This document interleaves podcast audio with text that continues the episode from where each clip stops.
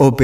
Reflexiones al hilo sobre comunicación y opinión pública. Con Damián de Glaube y Carlos Lazzarini. Hola, ¿qué tal? ¿Cómo les va? Acá estamos junto a Damián de Glaube nuevamente en un nuevo episodio de la cuarta temporada de OP Podcast. ¿Cómo estás, Damián? ¿Qué haces, Cali? ¿Cómo andás? ¿Cómo va todo? ¿Cómo avanza esto? Qué, qué alegría, ¿no? Eh... Con mucho entusiasmo, la verdad, Damián, que haber llegado a la cuarta temporada. No cansamos de. Lo decimos sí. en todos los episodios, pero cuarta temporada, ya cuando iniciamos con, los, eh, con estos podcasts de comunicación política, de opinión pública, que no había mucho. Yo diría que casi poco Como dice la bio, el primer podcast de comunicación política y opinión pública. Y hemos transitado un camino súper interesante con autores de libros de comunicación política, la tercera temporada. Agradeciendo siempre a los que colaboraron, Nati de sí. Witoker, y, eh, y, TN, La Crujía, Conversatorio. Y, y, a todos quienes pasaron, a todos los especialistas, consultores, asesores. Eh, con mucha autores, generosidad, mucha generosidad. Con mucha generosidad, muy entusiasmados, porque después comparten los contenidos, lo comentan. Algunos lo, lo, utilizan para sus clases, que es algo que nos encanta, digamos, que los podcasts se utilicen para la cuestión pedagógica, ¿no? Exactamente, que, que el conocimiento fluya. Una forma de compartir conocimiento. Y, y hoy, hoy, nos damos... Un, un lujo, un, un sí, un lujito. La verdad vamos a tener a Javier Sánchez Galicia, de México. El, el, el lío con, es con qué tema empezamos de nuevo de la cantidad de, de, publicaciones que tiene y la cantidad de conferencias sí, que ha dado. Y de libros, ¿no? Eh, déjame de contarle a nuestra comunidad que eh, Javier es consultor político mexicano, es el presidente de ICP Iberoamérica, comunicólogo, magíster en ciencias políticas y gestión pública, magíster en gobierno y políticas públicas. Eh, ICP, ¿qué es? ICP es una institución especializada en la capacitación de líderes políticos, partidos políticos, equipos de campaña y de gobierno con el fin de proporcionarles conocimientos y herramientas que requieren para desempeñar sus funciones en el ámbito público y privado. Bueno, y más allá de lo que hablemos, Cali, eh, qué interesante, ¿no? La capacitación política, que acá hacemos mucho hincapié. Absolutamente. Bueno, de eso estábamos hablando cuando decíamos que nos hemos vinculado nuestro interés por la capacitación política, más allá del asesoramiento y la consultoría, de la capacitación y esto de los audios, ¿no? Como el podcast interviene y la verdad que es una herramienta muy, muy interesante, muy, muy interesante útil. para el tema de la capacitación en comunicación política. Bueno, Así que bueno, vamos a charlar con Javier. Exactamente, pimpoñemos un poco y veamos cómo, cómo va todo.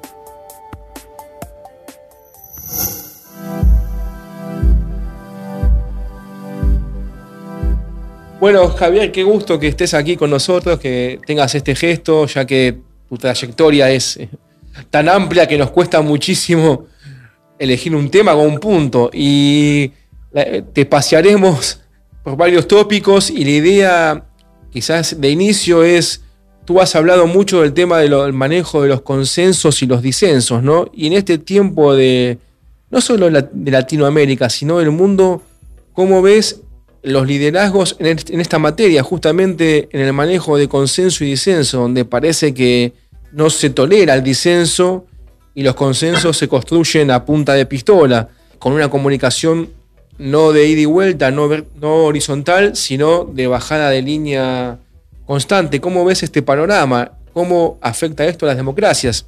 Eh, ¿Qué tal? Eh, mucho gusto. Antes que nada, agradecido por esta oportunidad de conversar con ustedes en este espacio sobre comunicación política.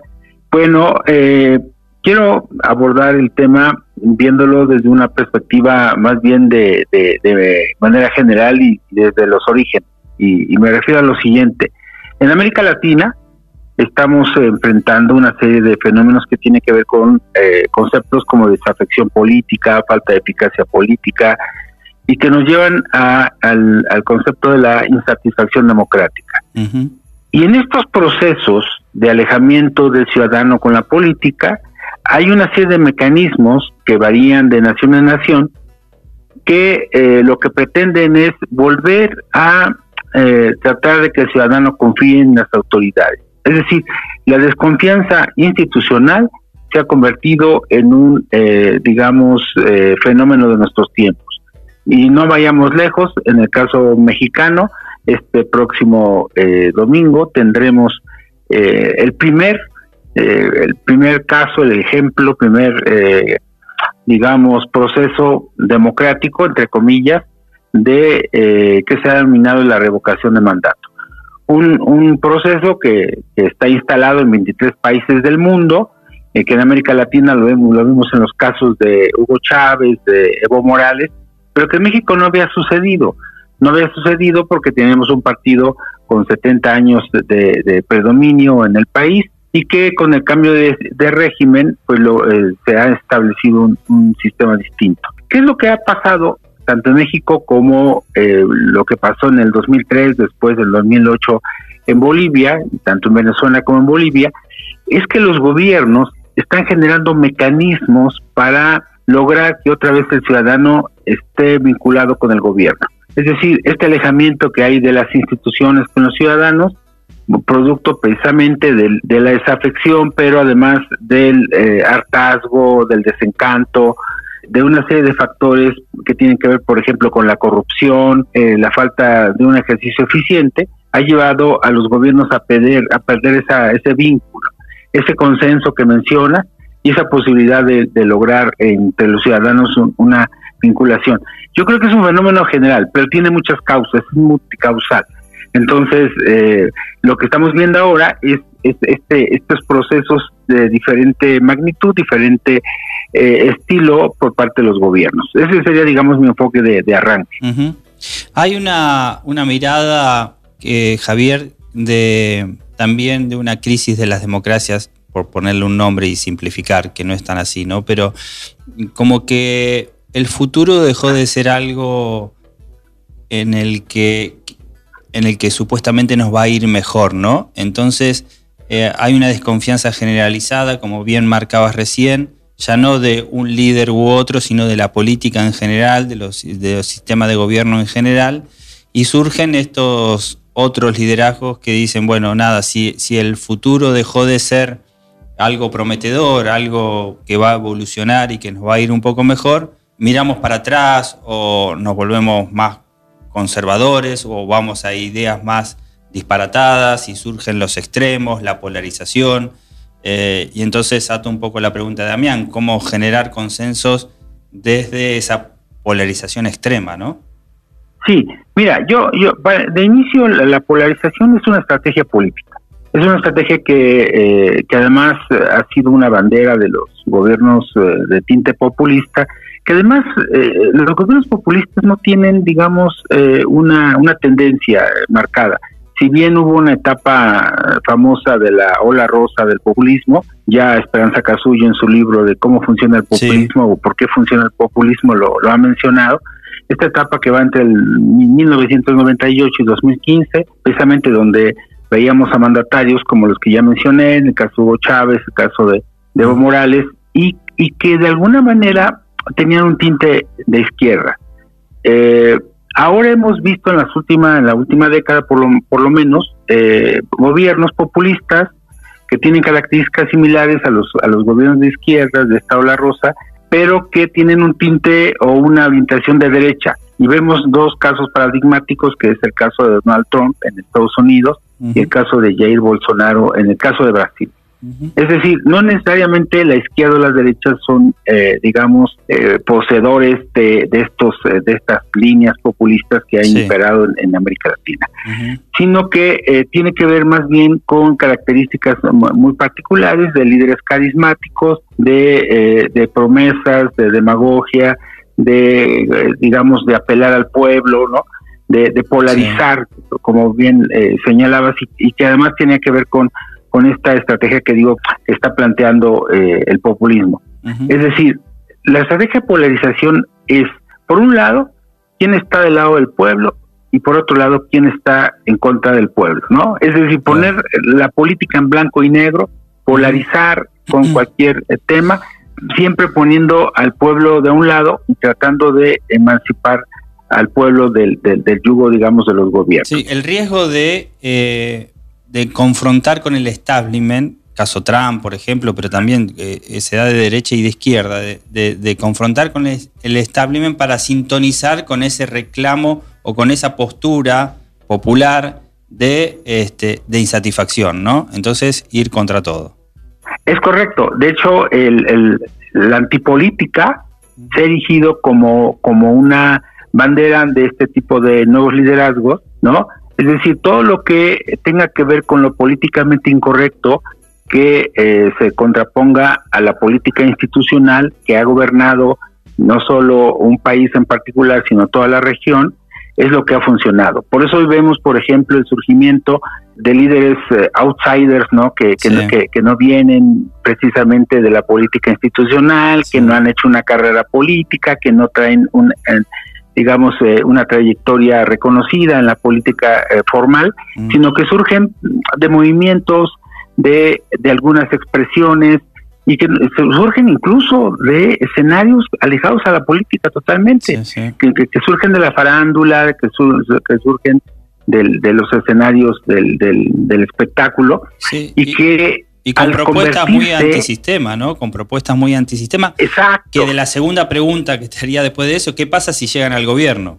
Ese es el problema. No es lo mismo ser un buen eh, candidato que ser un buen gobernante, ¿no? Es decir, eh, al no tener este bagaje político de, de formación, eh, digamos, comunitaria, social y sobre todo de diseño de políticas públicas, cuando llegan al gobierno después de haber hecho una excelente campaña, ¿no? Porque conectaron con el pueblo, con el pueblo al ubicarse en una eh, postura anti-establishment, este, llegan al gobierno y pues no saben qué hacer. Este, y vemos muchos casos y, vemos que países, por ejemplo, como Ecuador, como Perú, incluso México, que llegan, eh, eh, surgen líderes de movimientos sociales que se convierten en gobierno pero con un total desastre, ¿no? se, debilitan, se debilitan rápidamente, ¿no? Y según bueno la legislación de cada país pueden llegar a caer también rápidamente. Sí, es correcto, es correcto.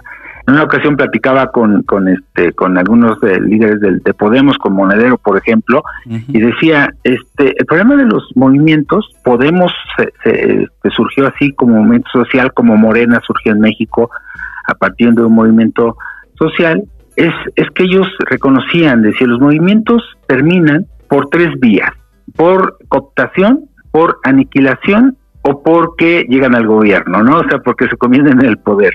Y este y entonces cuando dejan de ser un movimiento que les dio vida precisamente y que los hizo ganar, este se convierten en partido formal, ya se convierten en el establishment que antes combatieron, ¿no? Entonces ahí hay una especie como de contradicción en la misma generación de, posturas oficiales, ¿no? Hay un eje ahí que, me gustaría que, cambiamos un poquito de, tema.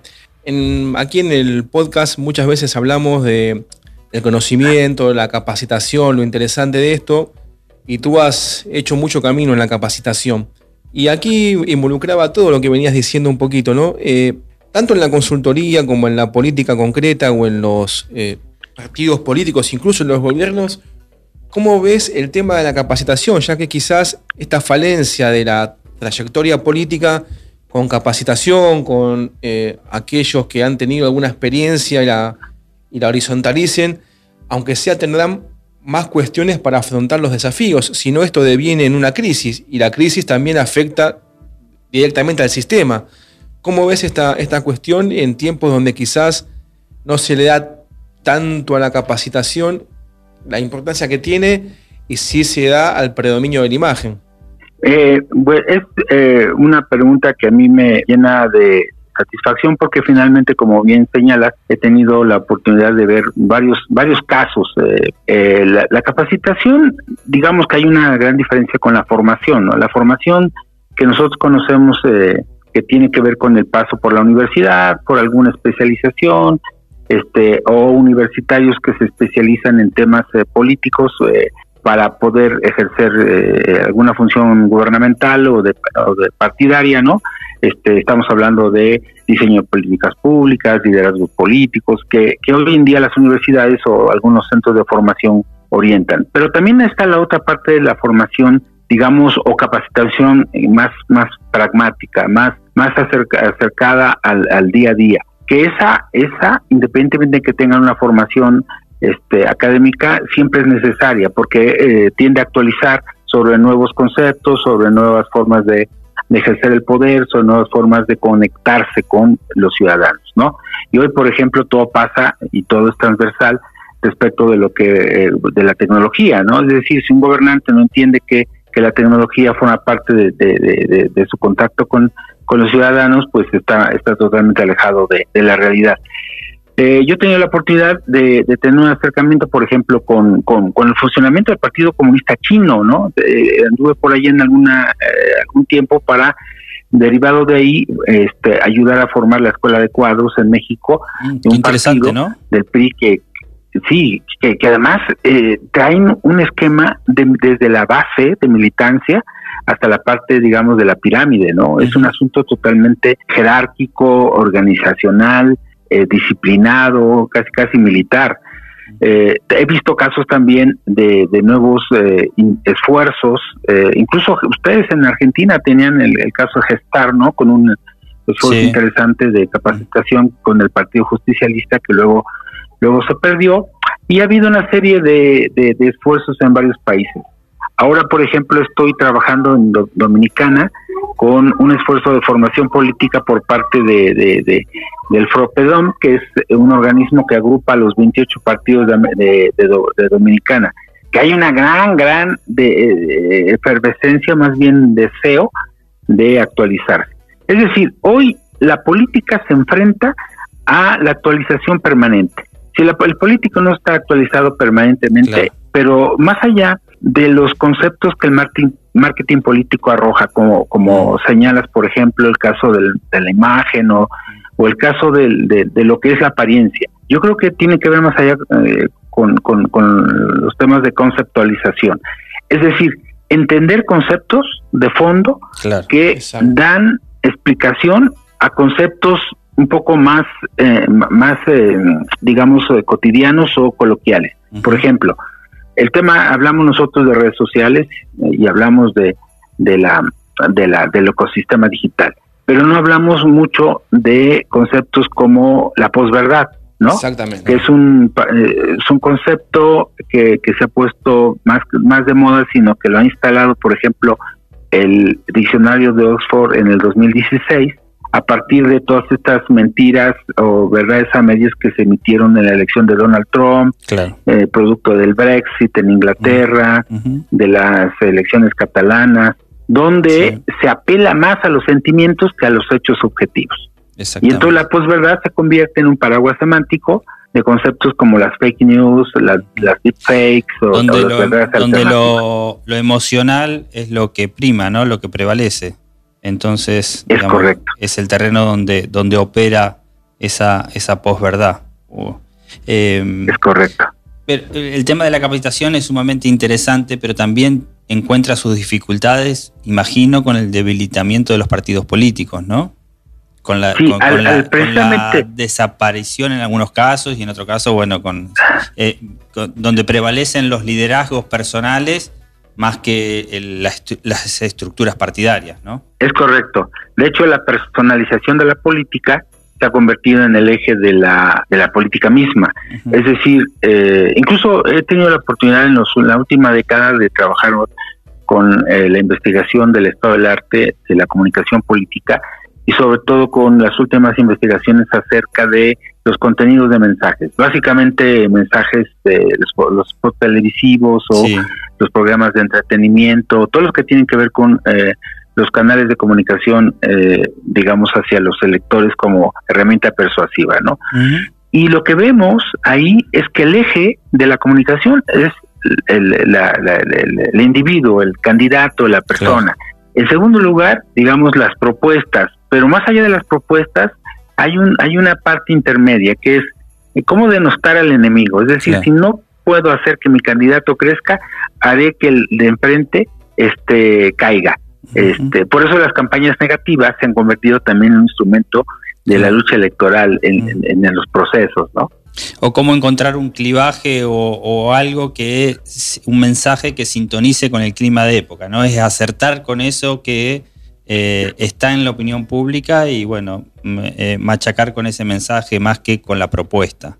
Sí, de hecho, eh, yo he, propuesto, tengo un par de artículos en, revistas, ustedes han, de también tener vínculos con, por ejemplo, la COP este, española, la propia LICE, de la cual soy vicepresidente. Incluso Estás ahí con el amigo Mario Riorda, digamos, en la conducción.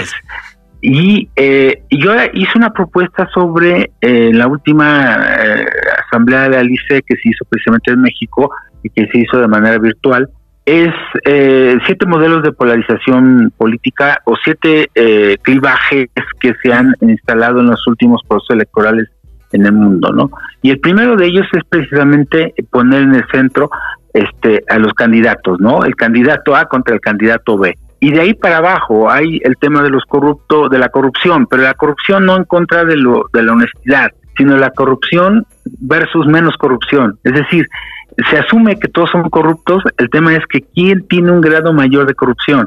Luego hay otros temas como pobreza contra privilegios o lo que los españoles en este caso Podemos establecer como bandera, que era el tema de la casta contra el pueblo, ¿no?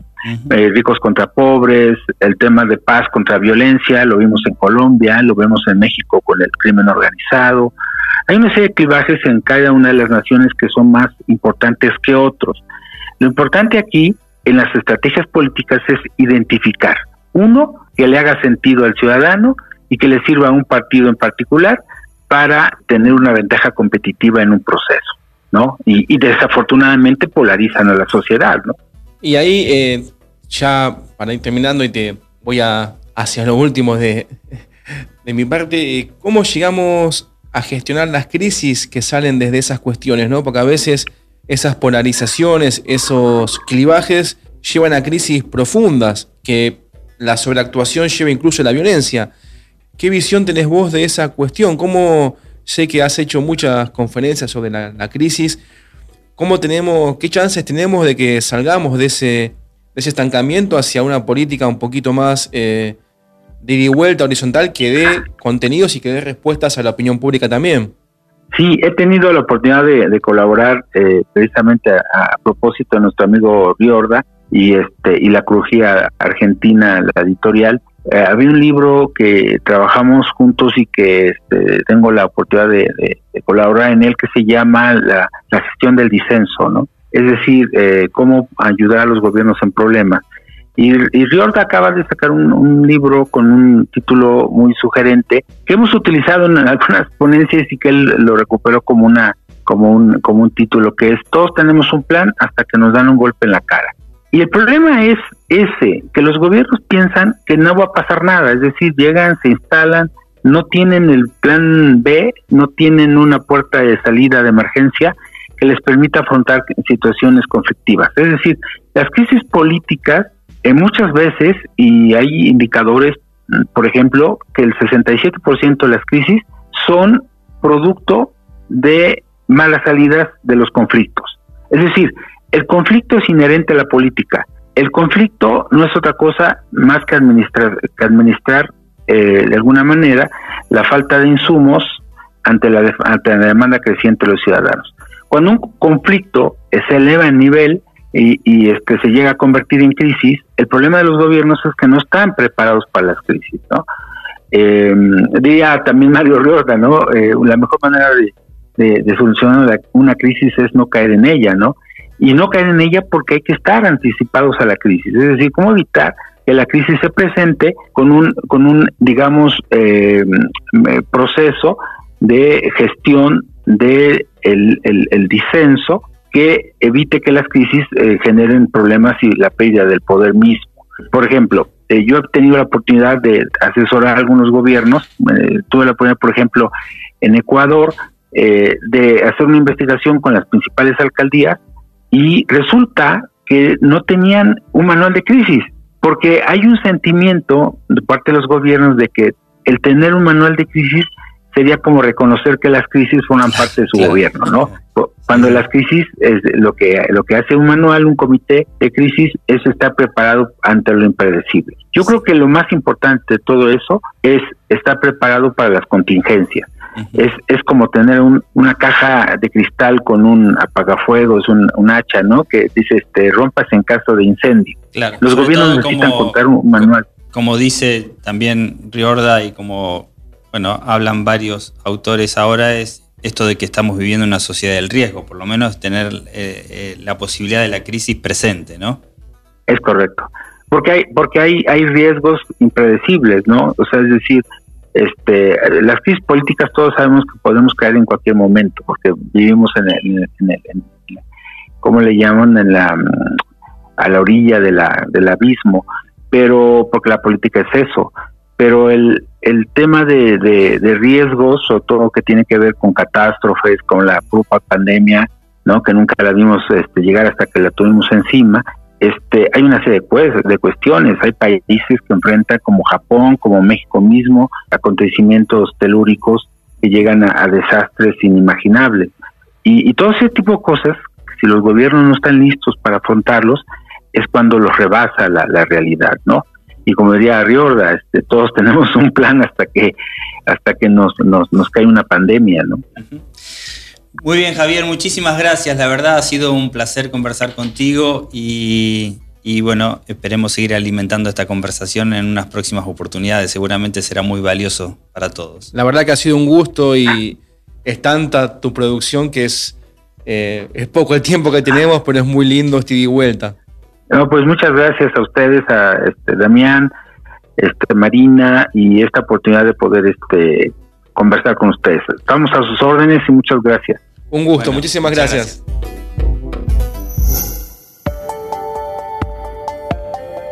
Bueno, Damián, tenía muchas ganas yo de hablar de estas Nos quedamos, no, no, faltó tiempo. Tenía ganas de hablar de estas cuestiones de disenso y consenso. Mario Rorda también es alguien que viene, que ha escrito sobre esto y viene charlando. Justamente eh, Mario Riorda es el presidente de Alice y Javier el, vice. y hoy en día es un tema que con las crisis de la democracia, con la polarización, con, digamos, con los extremos, cómo construir políticas de consenso, que siempre es un reclamo. El, liderazgo, el, eh, liderazgo político. Sumamente interesante. Así que bueno, nada, vamos yendo, tratando de hilvanar conversaciones de, que tienen que ver con las campañas, con el estudio de opinión pública y en este caso más desde la, parte de gobernanza, de los consensos. Y vos hablas, Cani, de estos temas y hablas de el, tiempo que llevamos en esto y todos los temas están vigentes, ¿no? Desde el capítulo 1 de opinión pública hasta fake news, comunicación de crisis. Y aparte absolutamente atemporales, así que por eso remarcamos que estamos en la cuarta temporada, porque ustedes pueden ir para atrás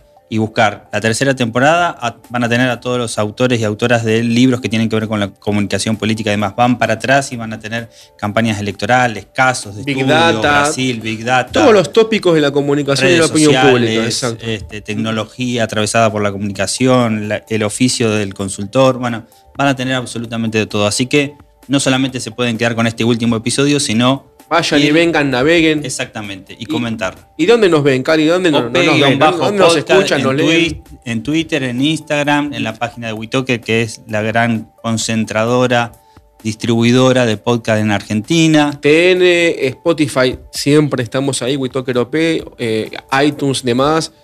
Eh, Cari Lazzarini en Twitter, Damián de Glaube en también Twitter, Instagram, Facebook, lo que quieran. Estamos, La conversación está abierta. Exactamente, escuchamos, esperamos sus demandas, sus consensos, sus disensos. Y atentos a los sorteos de los libros de la crujía. Que se viene también con todo.